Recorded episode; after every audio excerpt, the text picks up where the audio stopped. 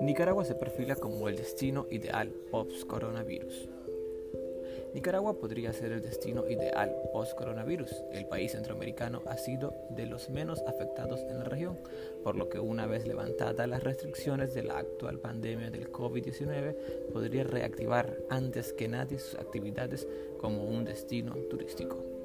Aunque el destino tiene una impresionante oferta natural entre lagos, volcanes y playas paradisíacas, es cierto que nunca ha sido considerado como un destino que congregue a grandes masas de visitantes en comparación a otros países centroamericanos.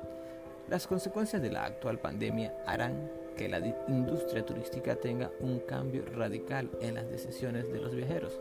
Lo anterior le brindará ventaja a Nicaragua, ya que los turistas buscarán visitar países cuyo impacto por el coronavirus haya sido menor. El país, corazón de Centroamérica, es el segundo menos afectado con el número de contagios de coronavirus, a diferencia de otros países. Nicaragua no ha cerrado totalmente sus fronteras, por lo que el tránsito continúa para sus visitantes.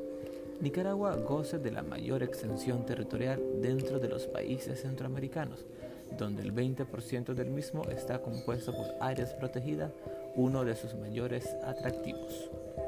Y aunque las autoridades señalan que, como en muchos de los otros países, la recuperación del turismo será primeramente entre locales, el país no ha dejado de recibir turistas extranjeros, por lo que el porcentaje para Nicaragua podría en la misma proporción.